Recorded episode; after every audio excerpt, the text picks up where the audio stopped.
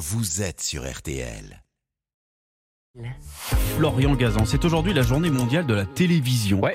Euh, et à cette occasion, vous allez nous expliquer pourquoi, grâce à elle, c'est une très belle histoire, un enfant thaïlandais a vécu un incroyable conte de fées. Oui, qui a un lien en plus avec le football, puisque c'est, vous êtes au courant, la Coupe du Monde, euh, paraît-il, a- débuté hier. Sûr?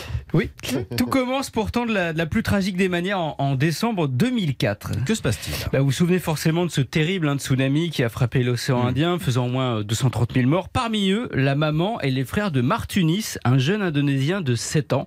Seul survivant, il erre au milieu de la désolation, se nourrissant de boîtes de nouilles qui flottent autour de lui. Il est finalement sauvé au bout de combien de temps? Au bout de 21 jours, un, un jour près, il y passait, véritable miraculé. Il est alors interviewé par des journalistes anglais.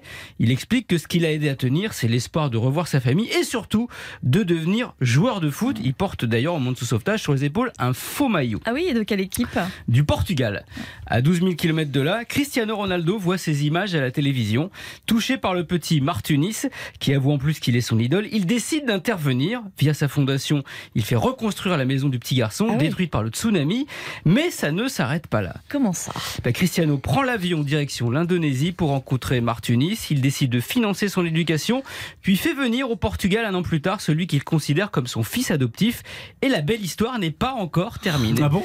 Non, le rêve de Martunis était de devenir footballeur professionnel.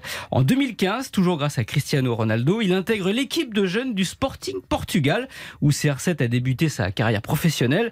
Malheureusement, une blessure au, au genou l'oblige à arrêter le football. Aujourd'hui, Martunis a 25 ans. Il est retourné en Indonésie, où c'est une vedette. Il a joué dans des films et anime une chaîne YouTube consacrée au foot sous le nom de Martunis Ronaldo, comme Cristiano avec qui il est toujours en contact et dont il va suivre tous les matchs à la Coupe du Monde sur celle qui a changé sa vie, la télévision. Voilà une bien belle Ouais, histoire. bien Merci beaucoup Florian Gazan.